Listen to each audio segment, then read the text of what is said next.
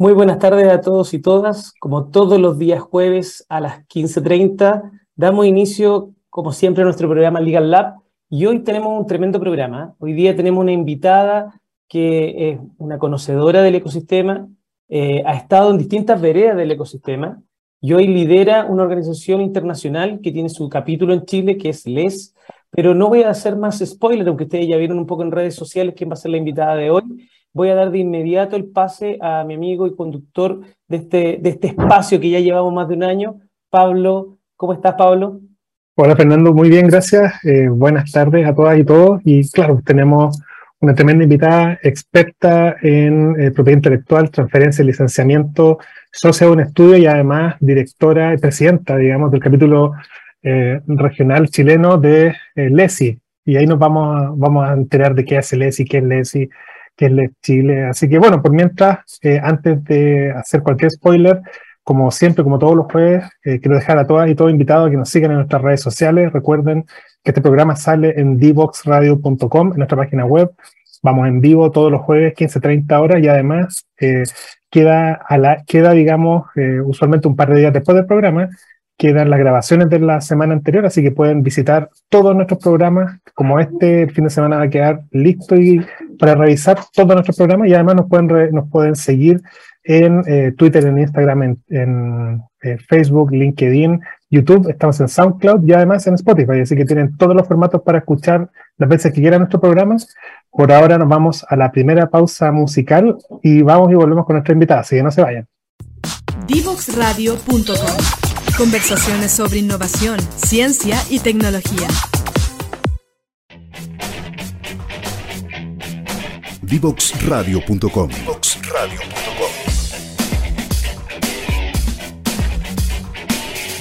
Conversaciones que simplifican lo complejo.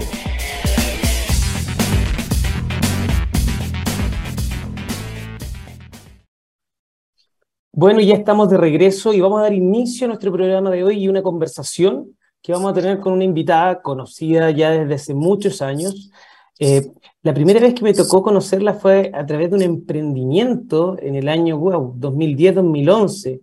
Para, yo creo que fueron uno de los primeros spin-offs que, se generó en la, en la Universidad de Chile.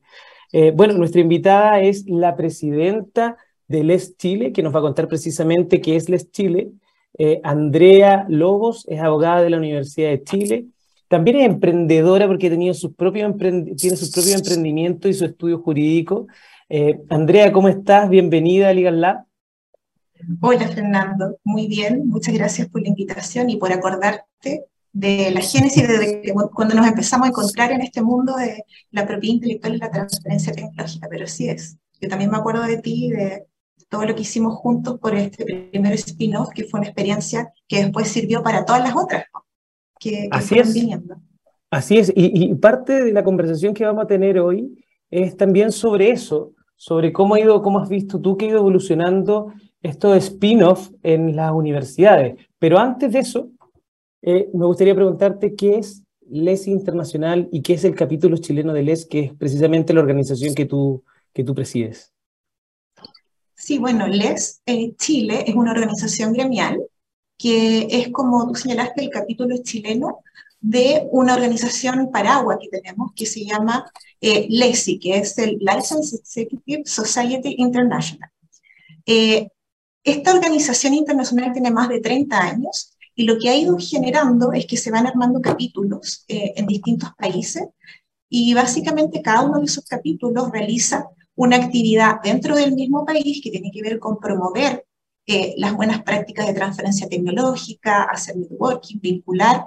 eh, a distintos profesionales que trabajamos en, temas relacionados con licenciamiento y transferencia, y a la vez, ¿cierto?, tenemos esta organización Paraguas que agrupa a otras 33 organizaciones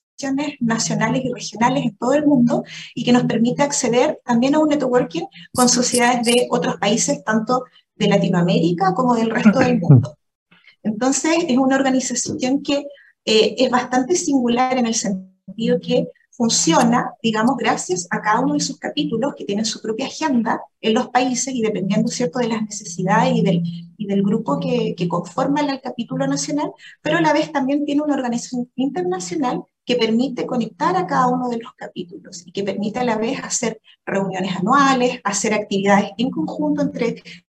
distintos países y que, permite, y que nos permite interactuar con otros capítulos nacionales y apoyarnos en distintas iniciativas. Entonces eso es como lo, diría yo, lo, a lo mejor lo diferente de otras organizaciones que genera también una red interna. Entonces tiene la red exterior, la red internacional, donde están todos los recursos, digamos, de la organización y a la vez los contenidos y las, y las actividades que van generando cada uno de los capítulos.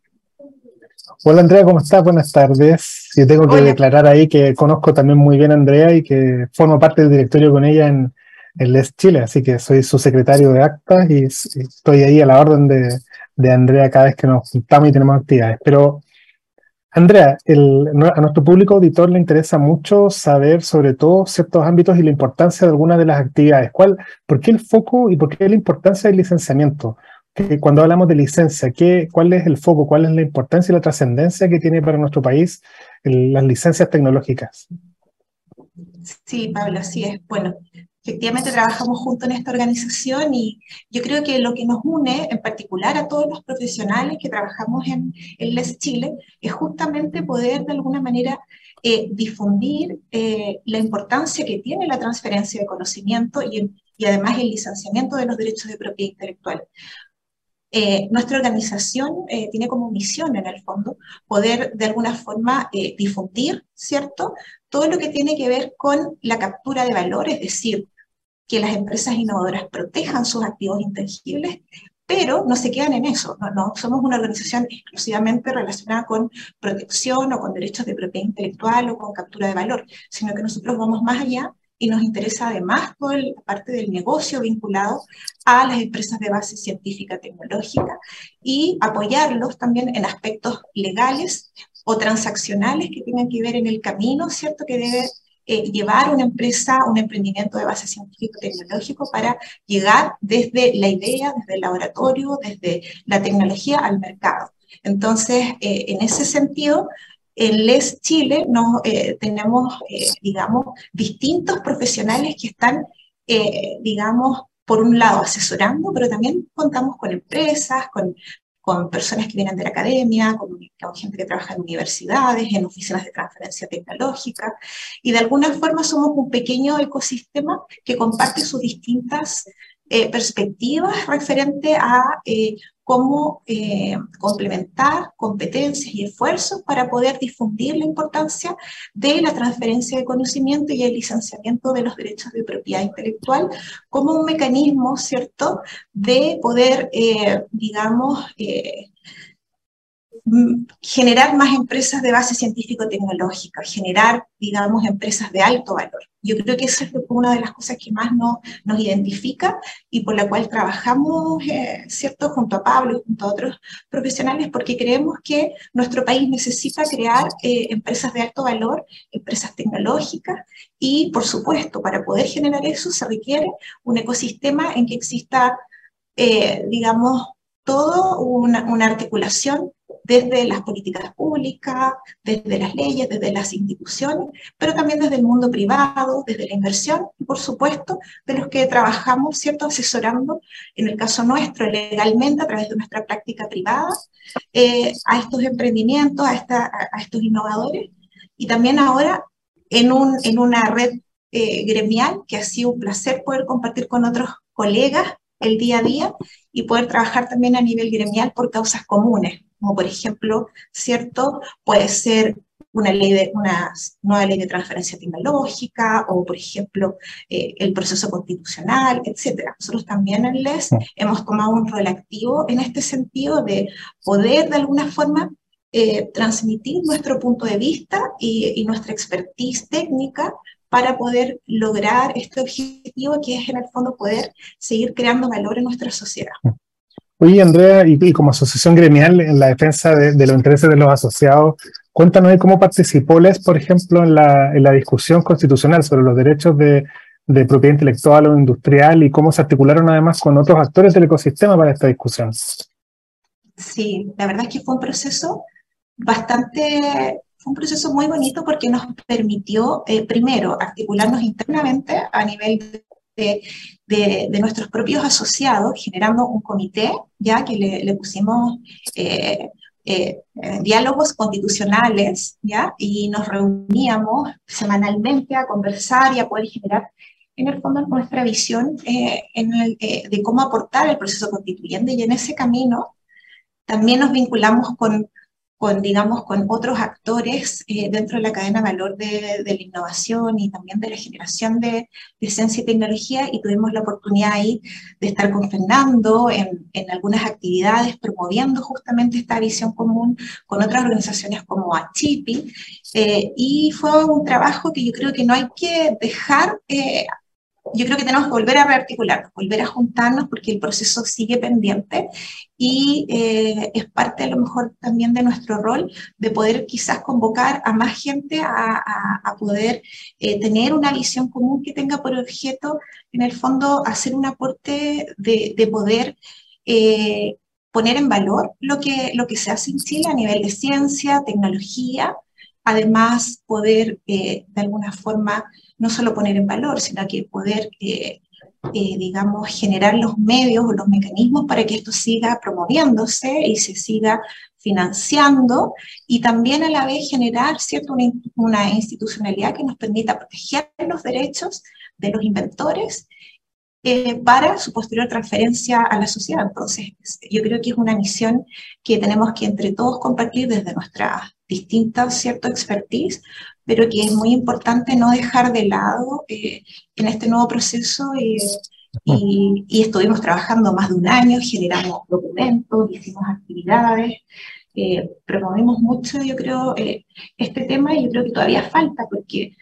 muchas veces se ve como que el tema de la ciencia, la tecnología es, es no de unos pocos, pero eso no es tan así. Yo creo que durante la pandemia todos vimos la importancia que tenía invertir en investigación y desarrollo, desarrollar tecnología nunca ha sido más importante que ahora, ¿cierto? Y yo creo que eso eh, tiene que seguir y tiene que, de todas formas, llegar a toda, a toda la sociedad, en el fondo, esta importancia y que sea una, una de las prioridades, en el fondo, para, para nuestro país y para los próximos años que, que vengan, porque básicamente generar innovación eh, tiene una cantidad de externalidades positivas que, que digamos que son difíciles de medir a corto plazo. Yo creo que acá lo importante es ver también cómo ha ido cambiando nuestro ecosistema, cómo hemos ido evolucionando, cada vez hay más empresas innovadoras y Chile, aunque uno no lo crea, dentro de la región igual está tomando cierto liderazgo en estas materias. Oye, Andrea, eh, la misma línea del trabajo que hicieron en materia constitucional, hay un tema que lleva años pendiente en Chile, eh, y son dos. Esto va a empezar como un pimponeo contigo. El primero es sobre la, discusión sobre la importancia que debiese tener o que exista una ley de transferencia tecnológica o una ley de innovación. Se han hecho algunos esfuerzos, han surgido algunos borradores, pero al final del día nadie ha, llevado este tema adelante y nadie lo ha liderado eh, para tener definitivamente una ley de transferencia tecnológica. ¿Cuál es la opinión tuya y de Les al respecto? ¿Es relevante una ley? ¿Qué debiese contener esa ley? Sí, en realidad nosotros hemos participado también parte de esta discusión interna y, hemos tenido reflexiones y, de hecho generamos una actividad, un conversatorio referente, a referente a si era o no era necesario. Yo creo que más allá si eso no es necesario, eh, sí deben haber, no sé si una ley, pero sí políticas, un diseño institucional, ¿cierto? Que tenga por objeto o que tenga por misión eh, facilitar la transferencia tecnológica. Eh, si es una ley, por supuesto que, podría existir, pero siempre que esta ley fuera para facilitar las transferencias, no para entorpecerlas. Eh, nosotros ahora justamente estamos trabajando, nos acaban de convocar, por ejemplo, eh, desde Les Brasil, están haciendo un benchmark a nivel mundial, eh, porque Les Brasil está asesorando al gobierno brasileño en temas de transferencia tecnológica. Y en Brasil, por ejemplo, existe una ley de transferencia y existe una obligación de, que, todo, de, que todos los contratos de transferencia tecnológica tienen que ser revisados, ¿cierto?, por la Oficina de Patentes y Marcas de eh, Brasil. Y no solamente se establece eh, que tienen que ser revisados, sino que además tienen que ser inscritos y aprobados en términos a su contenido. Y además establece porcentajes de royalty específicos para determinadas industrias. Entonces, si uno lo piensa, eh, ¿Qué es lo que ha ocurrido? Que cada vez hay menos acuerdos de transferencia tecnológica, menos acuerdos de licencia. Eh, entonces, claro, y hay una ley, pero una ley que beneficia o no beneficia la transferencia, o que protege o no protege un determinado mercado. Entonces, nosotros tenemos que, nuestra opinión es que tenemos que sí o sí tener esta conversación, pero generar incentivos a la transferencia, no generar eh, barreras en el fondo. Y, yo creo que eso es, es, algo que tenemos que, digamos, una, una construcción de una propuesta que tenemos que, eh, que tiene que ser escuchado el mundo, que genera conocimiento y que transfiere, porque generalmente son los que se han visto enfrentados a todas estas dificultades que, que, que existen en cierto momento de transferir tecnología y que yo creo que eso es muy importante aprender primero de la experiencia, a lo mejor hacer también un benchmark internacional, pero también de las experiencias nacionales, de nuestro, de cómo, de cómo se han ido generando estos, estas transferencias, de qué barreras de entrada han encontrado, ¿cierto? En el camino, mucha gente que, que, que ha contra, contra todo pronóstico ha logrado transferir tecnología. Creo que eso es importante para generar a lo mejor no necesariamente solo una ley, sino una política con incentivos que permitan y faciliten la transferencia de conocimiento. Y en esa misma línea, a partiendo de la base de, de, la reflexión que tú haces respecto a la importancia ¿no? de una ley de transferencia tecnológica, lamentablemente eh, en Chile todavía tenemos varios ripios normativos. Nosotros tratamos en este programa de hablar no con un lenguaje tan leguleyo, pero efectivamente hay ciertas normas que entorpecen la transferencia. Una de esas normas que ha sido todos los impedimentos que hay para generar spin-off eh, en universidades. Eh, para que los investigadores exactamente generen eh, iniciativas emprendedoras. ¿Cómo tú puedes conciliar, cuál es tu opinión al respecto, un Estado que está promoviendo, por un lado, las empresas de base científico-tecnológica que provienen muchas de ellas del mundo universitario, pero con normas tan anacrónicas que finalmente entorpecen esos procesos. ¿Cómo podemos hacer, cómo podemos desarrollar el ecosistema con esas dualidades tan, tan loquillas que tenemos en nuestro ecosistema? Sí, la verdad es que eso es, uno es una de las grandes barreras que ya llevamos muchos años justamente conversando de la limitación que tienen los investigadores, ¿cierto?, que trabajan en universidades para poder formar parte de spin-off eh, que después, ¿cierto?, puedan comercializar las tecnologías y que yo creo que, mira, básicamente eh, la única manera es establecer ciertas excepciones respecto a determinados, eh, excepciones a la aplicación de esta ley derechamente para, eh, para, esas, para digamos, para, para ese objetivo, porque si nosotros queremos facilitar la transferencia tecnológica, no podemos partir desde el origen aplicando una ley que no, que no tiene ninguna relación y que no, en el fondo no, no permite y nos facilita, ¿cierto?, que se puedan generar spin-off universitarios. Yo creo que, que podría generarse de alguna forma eh, determinadas excepciones bajo las cuales, con el fin, ¿cierto?, de poder promover la innovación y promover, ¿cierto?, las empresas de base científico-tecnológica, se pudiera eh, de alguna forma exceptuar el cumplimiento de esa ley en particular. O sea, nosotros en, en general en innovación y en propiedad industrial y en invenciones estamos llenos de excepciones. De hecho, las patentes son una excepción y es un monopolio que se le entrega a una empresa por 20 años para, que, para promover, ¿cierto?, que, haya nuevo conocimiento. ¿Por qué no también tener ese tipo de incentivos, por ejemplo, en el caso de eh, los académicos, los investigadores que trabajan en la universidad? Si básicamente acá el objetivo es generar, ¿cierto?, empresas de base científico-tecnológica y generar spin no podemos tener esos, esos cortafuegos, ¿cierto?, que impiden eh, realizar ese tipo de actividades es una opinión súper bien, sí. Oye, Andrea, y, bueno, siguiendo la misma línea de, de, consultas, eh, eh, Les Chile, así como las demás eh, agrupaciones, son constantemente llamadas a dar opinión en distintos ámbitos y, y últimamente también INAPI, el Tribunal de Propiedad Industrial, han, han generado estas invitaciones ¿Podrías comentarle a nuestros auditores cuáles han sido la, o qué es lo que se está discutiendo hoy día en materia de, propiedad industrial? Si es que se puede, qué, cosas están eh, llamando a consulta o qué normas o qué nuevas instituciones se están intentando introducir en, nuestro país? Sí, por supuesto. Yo creo que este año ha sido un año como muy movido en temas de eh, novedades legislativas. Eh, Por supuesto, eh, tenemos cierto lo que es la implementación de la, de la ley corta de propiedad industrial, que trae muchas novedades eh, positivas para nuestro ecosistema nacional, para nuestros inventores, y ese proceso de implementación ha necesitado mucha capacitación. Y ahí eh, INAPI, ¿cierto?, nos ha invitado a todo lo que es poder eh, difundir entre nuestros socios talleres, charlas que han tenido por objeto, ¿cierto?, poder capacitar sobre,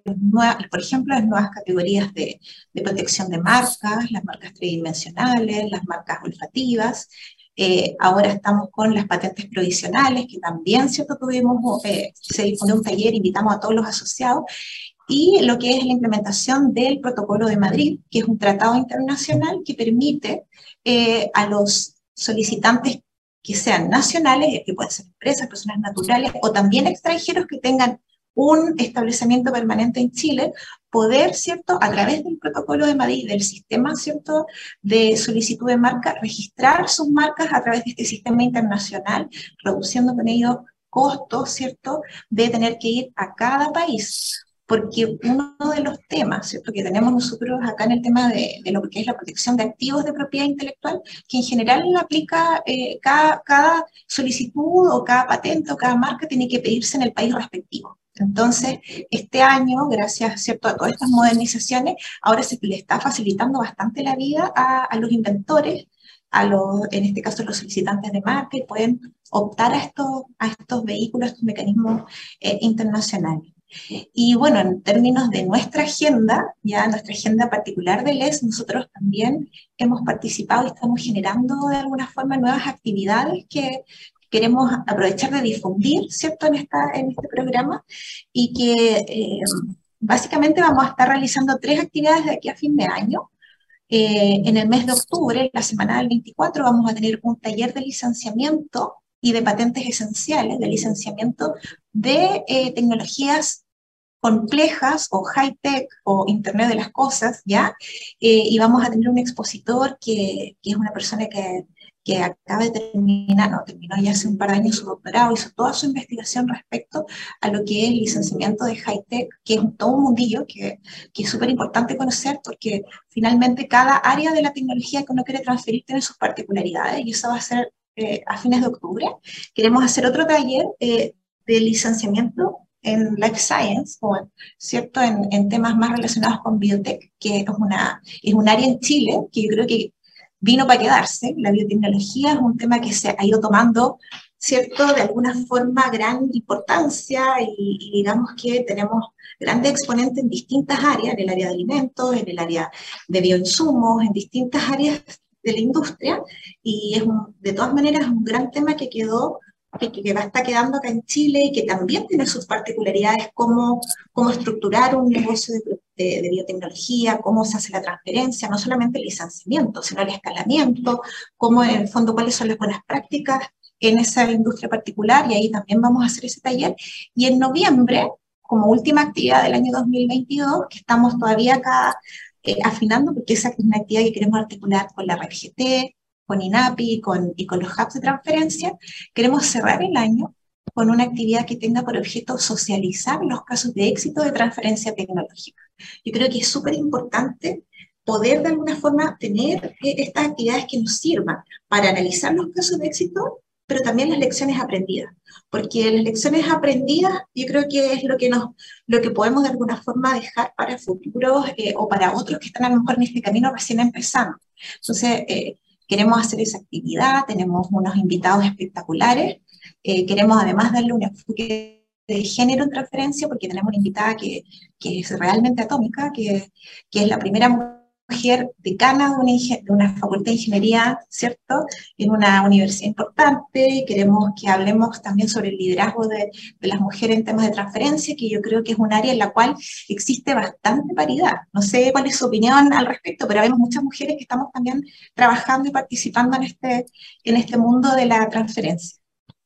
Sí, o sea, de hecho, hemos tenido acá, apenas salió el programa de ANIT de Inés Ciencia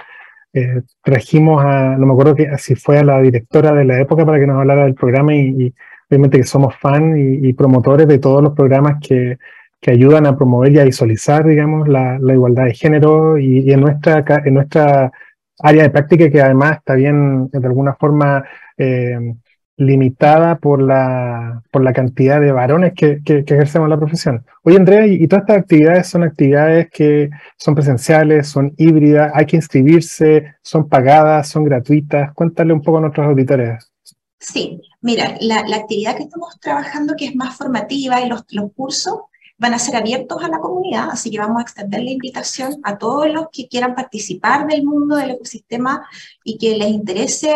eh, en el fondo poder contar con estos conocimientos. Los vamos a estar, vamos a, a, promoverlos. Yo creo que vamos a pedir a, nuestros, a nuestras redes de contacto que nos ayuden en la difusión para que más personas puedan asistir.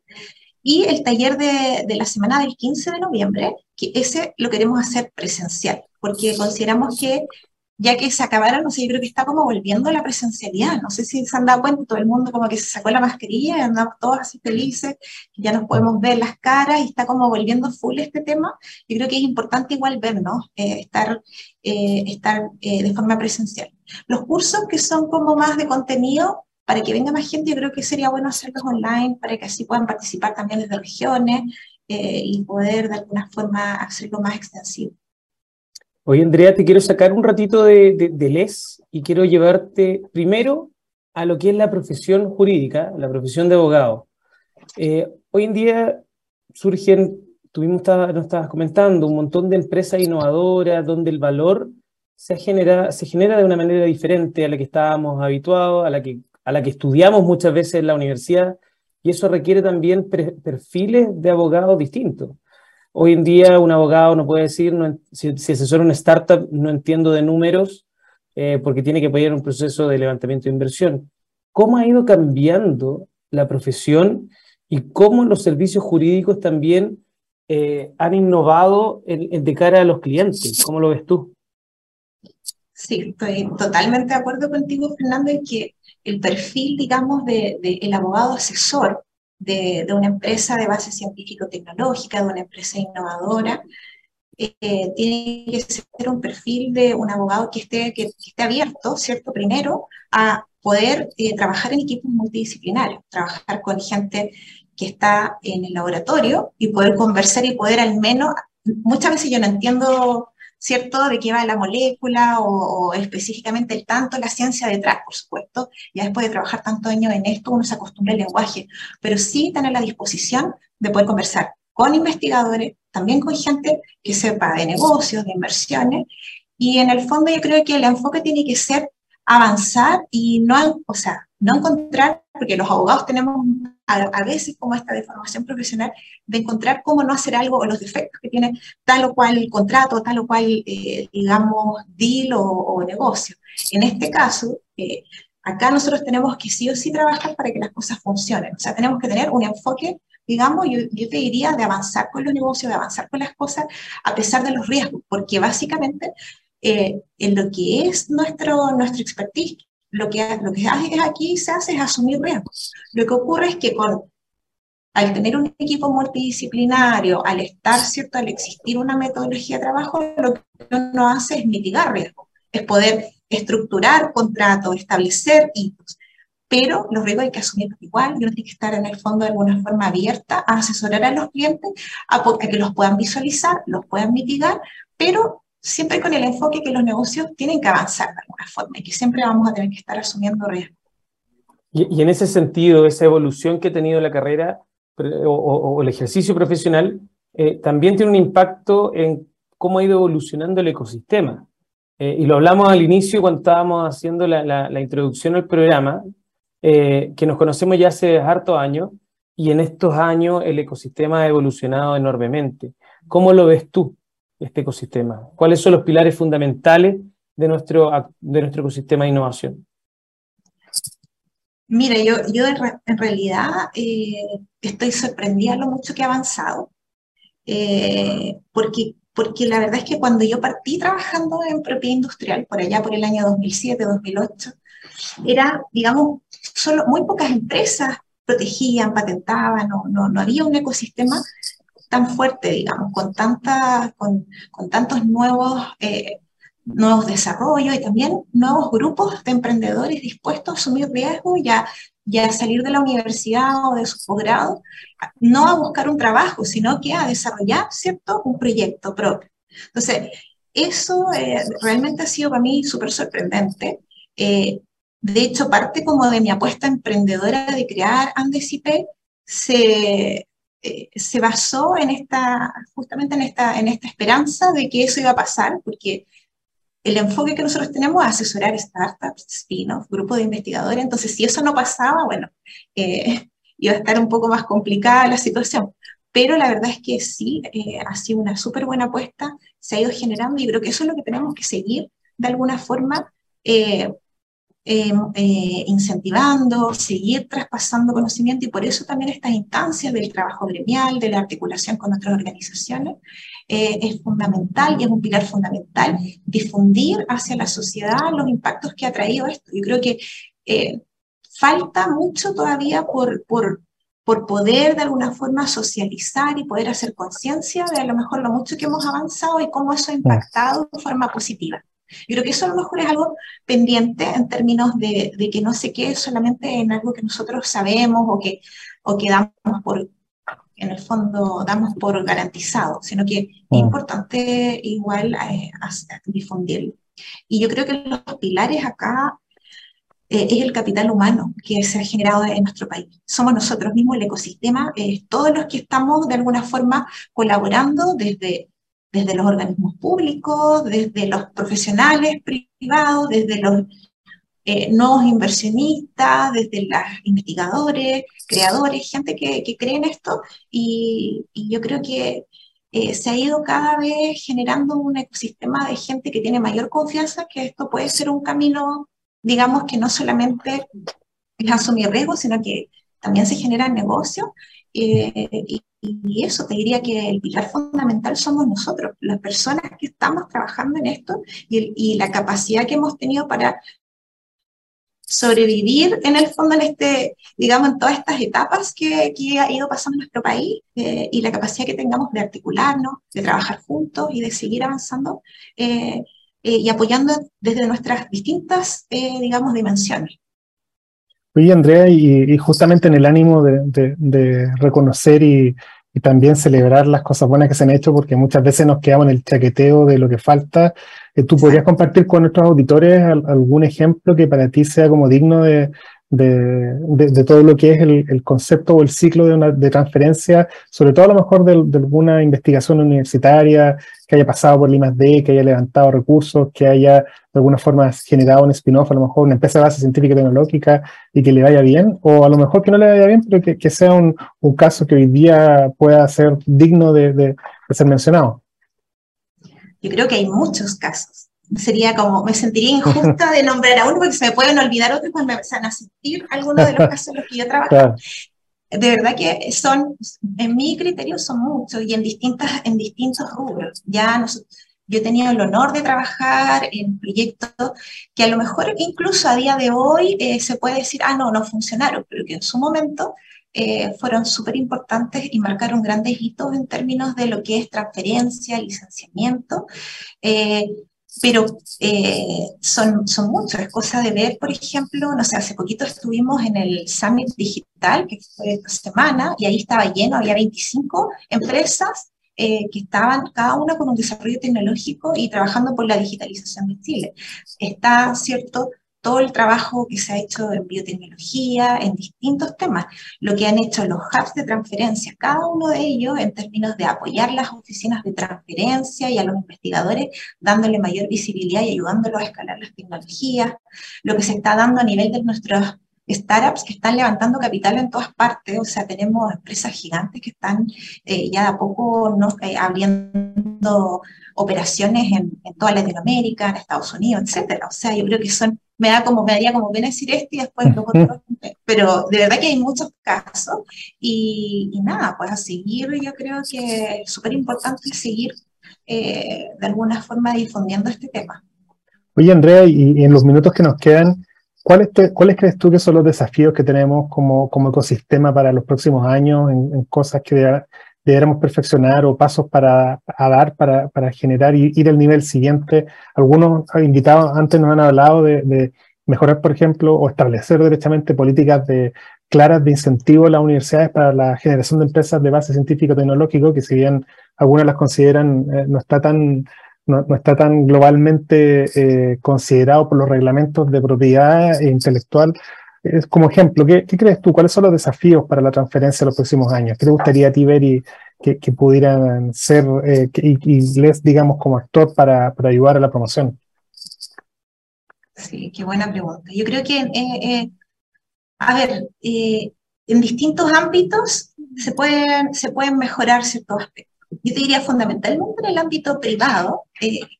es sorprendente eh, lo que se ha avanzado a nivel de, capital de riesgo, pero falta más inversión privada en innovación. Yo creo que en Chile se hace mucho con poca plata. O sea, yo creo que todo lo que se hace con pocos recursos y sería mucho más si, y se avanzaría mucho más rápido si pudiéramos tener, ¿cierto?, mayor inversión. Yo creo que es algo que se ha ido avanzando, hay muchas empresas que se han subido, ¿cierto?, a, este, a, generar cierto eh, venture capital, hacer lo que es cierto eh, apoyo y, también relación con, con, investigación, etc. Yo creo que primero, más recursos, tanto públicos como privados, a, todo lo que es proyectos de innovación y de investigación y desarrollo, ¿ya? Eh, porque, claro, o sea, hay que, igual tenemos que entender que para esto, estos emprendimientos necesitan recursos para poder investigar, para poder escalar, va a poder validarse. Y eso es un camino que requiere en cada etapa, ¿cierto? En la primera etapa, cuando hay mayor riesgo, el Estado asume mayor riesgo y financia, pero también después necesitamos privados que ayuden a sacar a los emprendimientos del Valle de la Muerte y que los, y que los sigan, ¿cierto?, eh, ayudando a escalar. Creo que eso es un gran tema. Eh, también, por supuesto, seguir trabajando a lo mejor a nivel de... Eh, yo, yo, me ha tocado a mí trabajar ir a hacer, por ejemplo, mentorías o hacer clases en algunas facultades de ciencias, de temas de, de, propiedad intelectual y de transferencia tecnológica. Yo creo que se puede avanzar aún más en lo que es el capital humano, en seguir, y eso no es tan caro, ¿me entiendes? Como generar eh, mayor capacitación. Eso, eso es algo que podemos entre nosotros mismos, nosotros mismos apoyar y, avanzar. Y, y, por supuesto, ¿cierto? Eh,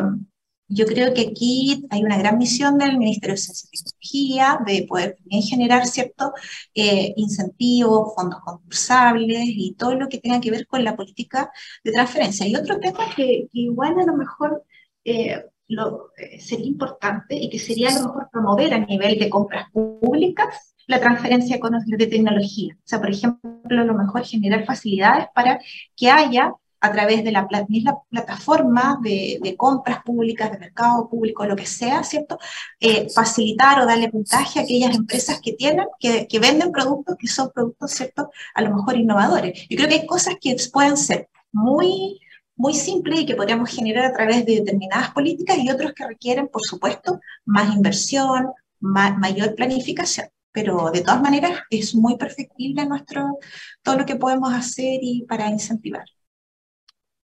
Andrea, se nos pasó volando el tiempo, así que en nombre de la radio y en nombre de Legal Lab, eh, queremos agradecer que hayas aceptado nuestra invitación y que de verdad nos hayas contado con tanta franqueza también todos estos desafíos que tiene, que tiene nuestro ecosistema y hacer esta como radiografía tan profunda, basada en tu experiencia y también en nombre de, de la organización que en estos momentos te toca presidir. Eh, te deseamos también mucho éxito en todas estas actividades que están liderando como, como Les Chile, Les, Achipi, la Red GT y, y, y Woman Board Up, que es ahora otra organización que está surgiendo, son muy necesarias para el desarrollo eh, y, y, el fortalecimiento del ecosistema de innovación nacional. Eh, muchas veces se habla de que existe dualidad, duplicidad de, de, de iniciativas, yo creo que no. Yo creo que todavía nos faltan aún más iniciativas como la de LES, como la de Red, como de la Red GT, para que sigan incentivando a más emprendedores, a más investigadores, a que haya más innovación y más transferencia. Así que, de verdad, te deseamos mucho éxito, agradecemos mucho tu participación de hoy, en, en el programa de hoy, y nosotros ahora nos vamos de inmediato a nuestra última pausa musical, porque si se dan cuenta, nos fuimos de largo, no tuvimos pausa intermedia, así que nos vamos de inmediato a nuestra última pausa musical para luego venir y haremos el cierre del capítulo de hoy. Muchas gracias a ustedes. Conoce toda nuestra programación en www.divoxradio.com.